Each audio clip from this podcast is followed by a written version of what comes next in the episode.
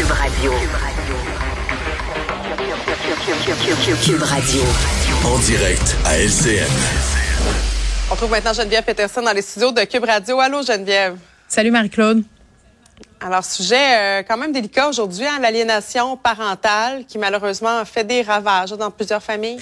Oui, euh, lundi, c'était la journée internationale de la sensibilisation à l'aliénation parentale. Euh, pourquoi j'en parle aujourd'hui? C'est parce que je trouve qu'on n'en parle pas assez, pour vrai. Mm. Euh, puis au nombre de courriels que je reçois là, suite à ma chronique dans le Journal de Montréal, je vois que ça touche tellement de gens. Écoute, Marc-Claude, ma boîte est remplie, puis je parle de ma boîte courriel du journal, mais pas que là, sur Facebook, sur Instagram, même par ma messagerie privée sur Twitter, je reçois des témoignages de gens, euh, hommes comme femmes, hein, parce que souvent on a tendance à avoir peut-être quelques biais sur l'aliénation parentale, de penser que ce sont davantage les mères qui vont faire ça ou les pères, mais vraiment, euh, bon, c'est pas un sondage scientifique là, c'est ma boîte de messagerie, mais euh, ça sort de partout. Puis tu sais, je recevais lundi à mon émission une mère et sa fille pour venir témoigner un peu de la réalité. Là, qu'est-ce que c'est quand le lien est brisé?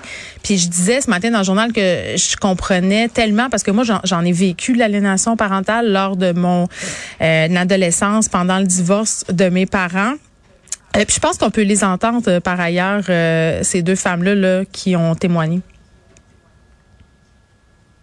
En 2003, quand mon plus vieux a eu 12 ans, un mois après son 12e anniversaire, il m'a appelé. Puis il dit Maman, j'ai pris une décision, puis je veux plus que tu fasses partie de ma vie. Tu fais quoi devant ça? Tu es devant un téléphone, ton jeune a 12 ans. Ben, tu pleures. Tu pleures ta vie. Moi, j'ai 19 ans et j'ai vécu de l'aliénation parentale jusqu'à l'âge de 15 ans. En gros, c'est mon père qui m'a aliéné contre ma mère. Ça s'est installé dès la séparation, quand j'avais un an. Ça, c'est un extrait d'un balado qui est disponible sur le site de Carrefour Aliénation parentale. Puis tu sais, je disais, moi j'en ai vécu l'aliénation. On peut entendre des témoignages euh, de jeunes personnes qui sont passées par là. Ça a des impacts parfois à des endroits, Marc-Claude, où on pourrait jamais supposer euh, qu'il y en aurait. Ça se répercute ça se répercute partout dans la vie de ces jeunes-là, dans la vie de leurs parents. Puis, tu sais, c'est ça vraiment pour les gens qui ont l'impression d'être victimes d'aliénation parentale. Le Carrefour Aliénation parentale, c'est une ressource absolument extraordinaire. Il y a des trous juridiques sur ce site-là. On peut écouter ce balado-là, des témoignages. Il y a une liste de critères aussi. Puis, sais-tu qu'est-ce qui m'écrivent les gens? Puis moi, c'est ça qui me jette à terre. C'est qu'il n'y a pas grand recours judiciaire contre l'aliénation parentale. Ben, en fait, ce que j'allais dire, c'est que c'est aussi, ça devient difficile à prouver. j'ai l'impression que ça se fait peut-être aussi des fois un peu inconsciemment. Ben, OK, je trouve ça. Alors, on entend des témoignages comme ça, puis c'est un peu un son de cloche aussi. Je trouve ça tellement intéressant ce que tu dis parce que souvent, notre vision super cliché de l'aliénation parentale, c'est quelqu'un qui va dire à ah, ta mère euh, telle affaire ou ton père telle affaire. Mais l'aliénation parentale, c'est pas juste avec des mots hein, qu'on peut en faire, c'est par des réactions, c'est par des regards, euh, c'est par des décisions. J'ai un papa qui m'écrivait tantôt puis qui me disait, tu sais Geneviève, moi, à chaque fois que c'est mon temps de garde, mon ex trouve des raisons pour venir chercher les enfants avant le temps ou prévoit des fêtes d'enfants pendant mon temps de garde pour que justement euh, j'ai pas pleinement euh, accès à mes enfants. Donc ça se manifeste euh, de toutes les façons. Puis quand tu dis que c'est pernicieux, euh, je vais aller plus loin que ça. Quand la DPJ est impliquée dans le dossier, ça devient tellement compliqué qu'une mère, par exemple, qui se plaindrait qu'elle est victime d'aliénation parentale, pourrait être accusée à son tour d'en faire.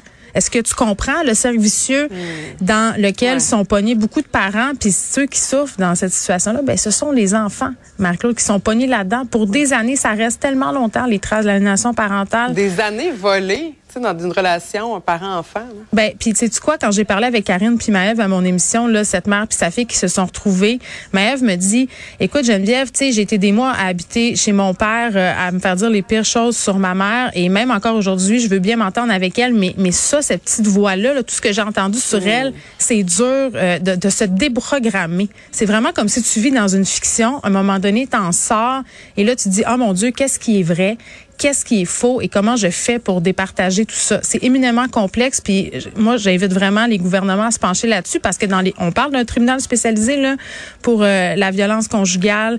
Euh, on a un tribunal aussi de la famille. Ces questions-là d'aliénation parentale, ça devrait être beaucoup mieux encadré que ce l'est en ce moment. Ouais, puis peut-être même les gens qui se séparent, d'aller sur le site, même s'il n'y a pas d'aliénation parentale, mais peut-être pour apprendre c'est Ah, quoi exactement, pour éviter de tomber là-dedans. Je pense qu'on en fait tous un peu sans s'en rendre compte. Pour vrai, moi, quand je suis allée voir sur le site euh, du CAP, tu regardes un petit peu puis tu fais ah ouais, hein, peut-être que quand j'ai quand je fais ça, puis quand je dis ça, puis quand je réagis comme ça, c'est sûr que c'est pas majeur, c'est pas c'est pas c'est pas tu sais je veux dire c'est pas non plus parfois on est des- on est tous des humains là. Euh, mais oui, ça nous permet de faire un, un petit euh, examen de conscience, disons ça comme ça. Ouais, sujet important. Merci beaucoup Geneviève. Bye bye.